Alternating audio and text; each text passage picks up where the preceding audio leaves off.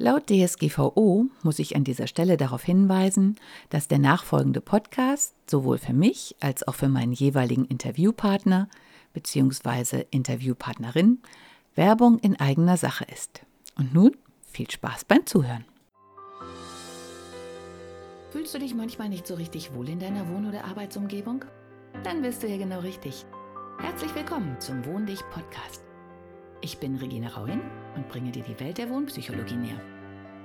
Du wirst deine Wohn- und Lebensumgebung so gestalten können, dass sie nicht nur eine positive Wirkung auf dich hat, sondern auch auf deine Gesundheit, deine Leistungsfähigkeit und dein Wohlbefinden. Bist du bereit, deine Räume neu zu erleben?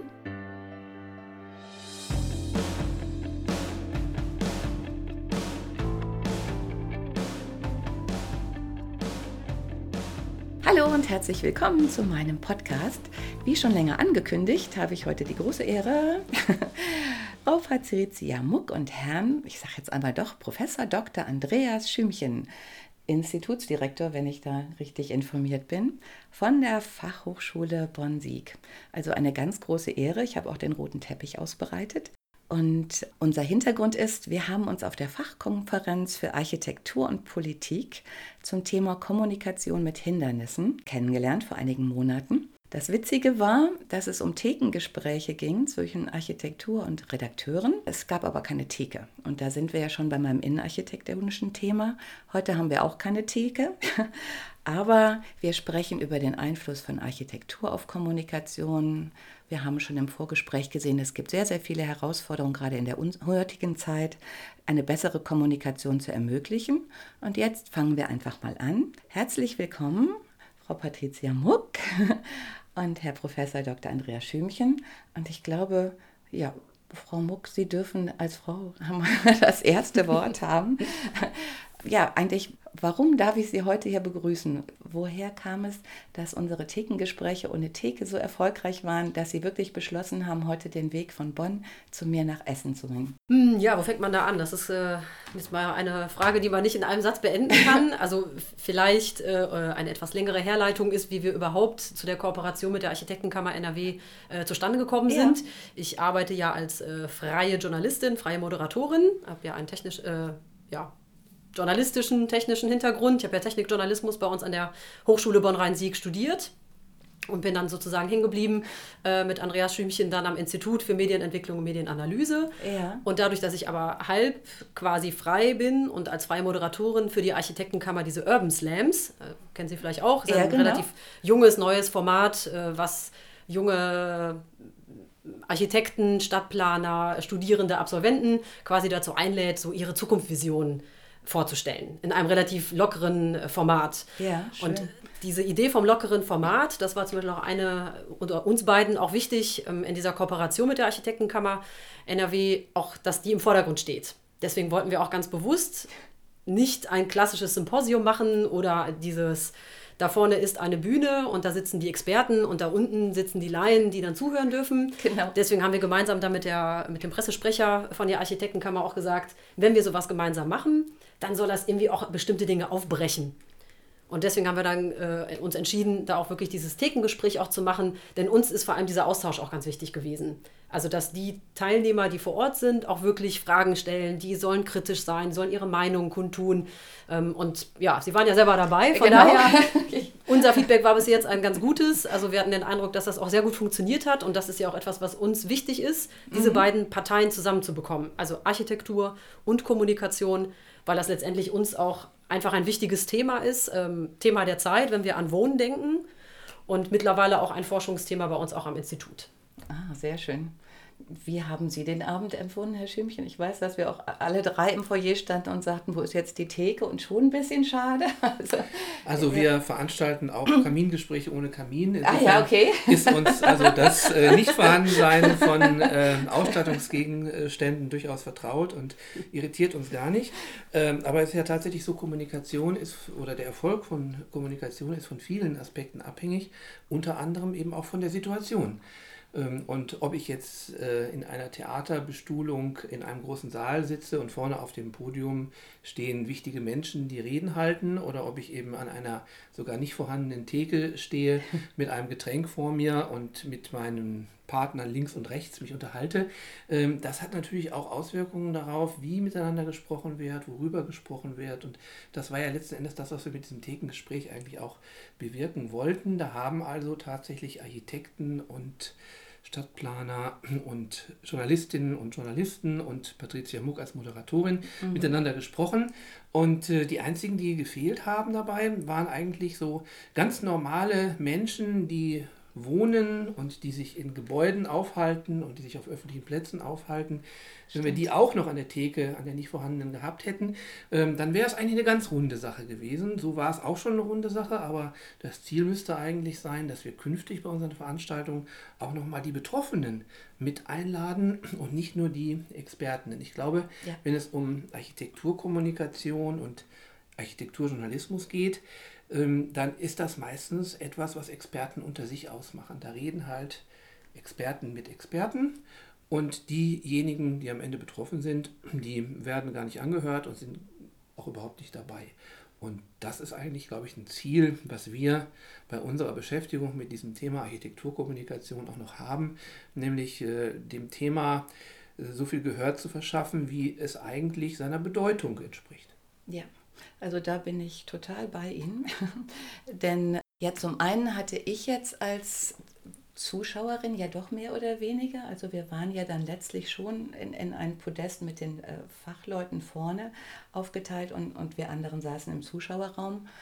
Ähm, das, was mich so ein bisschen bestürzt hat, deswegen habe ich mich ja da auch zu Wort gemeldet und äh, war dann, das war ganz süß, weil der Chefredakteur, ich glaube der Watz war es, dann auch sagte, die Dame in der zweiten Reihe, weil er gar keine Chance hatte, mich persönlich anzureden, weil ich nämlich kein Namensschild hatte oder auch kein Licht über mir aufleuchtete, die ist es jetzt, äh, wo ich auch gemerkt habe, das ist eigentlich eine ungünstige Kommunikationsbasis. Äh, die haben wir ja mit dem Bürger auch. Der ist ja in gewisser Form auch ein bisschen namenlos. Also man stülpt ihm eine gewisse Meinung über, eine gewisse Erwartungshaltung und wundert sich, wenn er nicht so reagiert, wie er doch eigentlich reagieren müsste. Und ja, das, was mir ein bisschen wehgetan hat, war, dass zum einen der Bürger wirklich nicht so richtig anwesend war oder nur als so ein Dummy oder Avatar. Und das andere war, dass leider äh, die Redakteure und auch die Architekten immer noch so ein bisschen auf dem Kurs der Schuldzuweisung waren. Also du musst in einer Minute dein Thema bei mir im Radio rüberbringen, äh, bereite mir den Artikel besser vor, erklär mir dein Haus schneller. Äh, und da kamen so, so Dinge auf, die ich auch äh, nicht erwartet hatte. Also dass zum Beispiel ein, ein Redakteur sagt, er berichtet seit langem über ein Gebäude, aber er hat überhaupt gar keine Ahnung, was dieses Gebäude aussagen sollte, warum der Architekt sich das so ausgedacht hat, sondern es geht nur darum, ist zu teuer, funktioniert nicht, will keiner, also mehr die politischen Themen. Und ich glaube auch, da ist ein ganz großer Handlungsbedarf, ähm, der auch diese Gruppenbildung in der, diese, diesen angeblichen Wut- und Antibürger äh, in einem ganz anderen Licht darstellt, weil ich glaube, der hat durchaus eine Berechtigung. Das ist uns auch, also dieses Format gibt es ja jetzt, äh, das wird ja dieses Jahr machen wir das wieder, also dieses, ähm, diese Fachkonferenz wird es dieses Jahr mit der Architektenkammer NRW wiedergeben, voraussichtlich im Herbst, also das heißt, wir machen dann die dritte Veranstaltung. Und nach zwei Veranstaltungen kann man schon mal sagen, äh, dass genau das, was Sie gerade wiedergegeben haben, also diese Schuldzuweisung, dass die ich finde, auch sehr im Vordergrund steht. Also man hat auf der einen Seite die mhm. Architekten, die entweder sagen, wir sind ein Drei-Mann-Architekturbüro, äh, wie sollen wir denn jetzt auch noch hier kommunizieren? Ich habe nicht die Zeit, um einen Menschen freizustellen, der den ganzen Tag Pressemappen erstellt, äh, Pressemitteilungen rausschickt, mit Journalisten spricht. Also die, der Zeitfaktor ja. spielt eine Rolle. Auf der anderen Seite aber auch die, die kommunizieren, sich beschweren und sagen, ja, da ruft der Journalist morgens an und sagt, ich brauche jetzt sofort irgendwie die und die Information. Die Zeit habe ich dafür irgendwie nicht oder es passt gerade nicht, muss, ich muss es rausholen. So dieses Ad-Hocke, mhm. wenn man bei einer Tageszeitung arbeitet, ist, ist das, das, aber so. Ja, genau. Dann kann man nicht sagen, Sie haben jetzt noch drei Wochen Zeit, melden Sie sich mal. Ja, also das, das eine. Oder eben Vorwürfe im Sinne von, die Journalisten stellen eben nicht die richtigen Fragen oder stellen nur die, immer die gleichen Fragen. Also wie viel kostet das Ding? Ist irgendwas schiefgegangen? Berichten über irgendwelche äh, Fehlplanungen oder sonstiges machen vielleicht teilweise auch Fehler, ja, also schreiben Namen falsch, äh, zählen vielleicht Fakten falsch auf. Und mhm. auf der anderen Seite, wie Sie es auch kennengelernt haben, hat man die Journalisten, die sagen, naja gut, also ich erreiche bei euch irgendwie keinen, keiner hat Zeit, ihr schickt uns auch nichts zu. Wir bekommen so viele Informationen von anderen Institutionen, Veran Veranstaltungsreihen, was auch sonstiges, da können wir ja nicht irgendwie euch hinterherrennen. Genau, dieses und das ist, aber genau, ja. das ist aber genau unser Ansatz, dass wir sagen, erstmal muss man darauf aufmerksam machen, warum das nicht so gut funktioniert zwischen den beiden. Mhm. Also erstmal die erste Frage ist, funktioniert es wirklich nicht? Wenn so ist, warum? Genau. Und dann versuchen wir darauf aufmerksam zu machen. Und ich glaube, dass wir das mit unserem Veranstaltungsformat auch schaffen. Denn gegen, gegen, also beide Parteien füreinander zu sensibilisieren. Wie funktioniert der? Wie funktioniert der? Wie arbeiten die? Und wie kriegen wir die zusammen? Genau. Also, dass wir erkennen, es gibt Schuldzuweisungen, ist ja schon mal ein interessantes Ergebnis, denn das zeigt ja schon mal, es gibt ja offenbar ein Problem oder vielleicht auch mehrere Probleme. Und die nächsten Schritte müssen natürlich sein, mal diese Probleme ein bisschen genauer zu identifizieren und dann auch zu schauen, was könnten denn Lösungsansätze sein, hm. um das Gespräch zwischen den Beteiligten, also denen, die letzten Endes für Bauen und für Stadtplanung verantwortlich sind, zwischen denen, die davon quasi betroffen sind und zwischen denen, die die Rolle des Vermittlers haben, nämlich den Journalistinnen und Journalisten, um dieses Gespräch in bessere Bahnen zu leiten. Das könnte so ein bisschen ja, oben drüber stehen über unsere Veranstaltungsreihe. Wir möchten gerne dieses Gespräch verbessern. Ja, wobei ich jetzt gerade, während ich Ihnen so zuhöre, die Erfahrung, die ich in den letzten Wochen bei einfacheren Tätigkeiten, sage ich jetzt mal so, gemacht habe, so hart am Kunden und in einer ganz anderen Position, als ich sie normalerweise habe. Also nicht als Chef, sondern als so einer der unteren Mitarbeitern dass ich glaube, es geht sogar nicht nur ums Gespräch, sondern um eine wirkliche Erfahrung, um eine Referenzerfahrung. Dass man wirklich, was wir ja auch oft immer schon gehört haben, gehe in den Schuhen des anderen. Dass tatsächlich sich ein Architekt mal einen halben Tag in ein Redaktionsbüro setzt und sich die ganzen Nachrichten um die Ohren schlagen lässt, hinter sich die Leinwand hat, wo man ja bei der Funke Mediengruppe äh, sehr gut sehen konnte in den oberen Bereichen. Äh, da hatten wir auch eine äh, Architekturführung, das war sehr erhellend, wo man sofort sehen kann, wer liest den Artikel, wie viele Leute lesen den, welche Reaktionen erreiche ich und das geht zack, zack, zack im Minutentag und ich habe den Ticker hinter mir.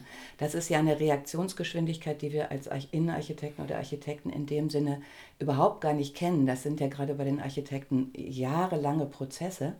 Und wenn man ein Architekt die Chance hätte, da zu sitzen und zu sehen, welchem Druck auch so ein Redakteur ausgesetzt ist und dem Umzug äh, dann ein Redakteur sich in der gleichen Zeit auf den Stuhl des Architekten setzen würde und einfach nur mal da sitzen und gucken, wie sind da die Abläufe? Ich glaube, das würde unwahrscheinlich dazu beitragen, dass man einfach mal versteht. Weil ich glaube, viele Dinge, das habe ich halt jetzt wirklich zum Beispiel wie beim Cirque du Soleil gelernt, es gibt unwahrscheinlich viele Abläufe, ähm, die dachte ich zu kennen. Aber wir sind alle durch Ticketkontrollen mal durchgegangen, aber wir gehen normalerweise als einzelne Person auf drei Securities zu und ein Ticket, jemand, der die Tickets kontrolliert. Das sind wir gewohnt, auch wenn wir im, im Flugzeug einchecken. Aber wie es sich anfühlt, wenn man auf der Seite der Security oder des Ticketverkäufers ist und man guckt 500 Leuten in die Augen, die sich da vor dem Einlass drängen, das ist ein absolut anderes Gefühl. Äh, und das kann ich keinem klar machen, einfach durch Worte. Also wenn ich da einmal gestanden habe, zehn Minuten, äh, dann wird diese Erinnerung nie wieder verblassen. Und ich glaube, wenn wir diese alten Strukturen auch irgendwie ja durch Verwirrung wie in der Hundeschule aufbrechen, dass da der Redakteur sitzt und sagt, ach du Schande, sind die alle langsam so. Und der Architekt sagt, oh Gott, das kann ich gar nicht verpacken. Ähm, dann bin ich in meinem normalen Handlungsschema so verwirrt, dass ich dann wieder neu pflanzen kann, um es mal so auszudrücken. Also ich stimme da komplett zu, aber das Gespräch ist natürlich der erste Schritt dahin. Also zunächst mal muss man die Leute dazu bringen, dass sie miteinander reden und dann kann man auch im nächsten oder übernächsten oder überübernächsten Schritt es vielleicht schaffen, dass man eben auch mal solche aufwendigeren Dinge tut, aber man kann sicherlich nicht damit starten, zu sagen, der Architekt, der sowieso äh, unter Druck steht und keine Zeit hat, der soll sich jetzt mal einen Tag in die Redaktion setzen oder der Redakteur, der sowieso nicht weiß, wo ihm der Kopf steht, der äh, soll jetzt mal auf die Baustelle gehen einen Tag. Ähm, bis das passiert, glaube ich, da muss doch erstmal das Gespräch her, um die ähm, das generelle Verständnis äh, zu schaffen und um überhaupt einmal so eine gemeinsame Ebene darzustellen. Ja, wobei ich muss Ihnen da ehrlich gesagt widersprechen, denn gerade jetzt, wo ja viel dieses Thema der Entschleunigung ist, äh, ist einer der Sätze, die mir immer wieder begegnen und die so richtig sind, dass gerade dann, wenn ich meine, ich hätte überhaupt gar keine Zeit, sollte ich mir extra mehr Zeit nehmen und ganz aus dem System rausgehen.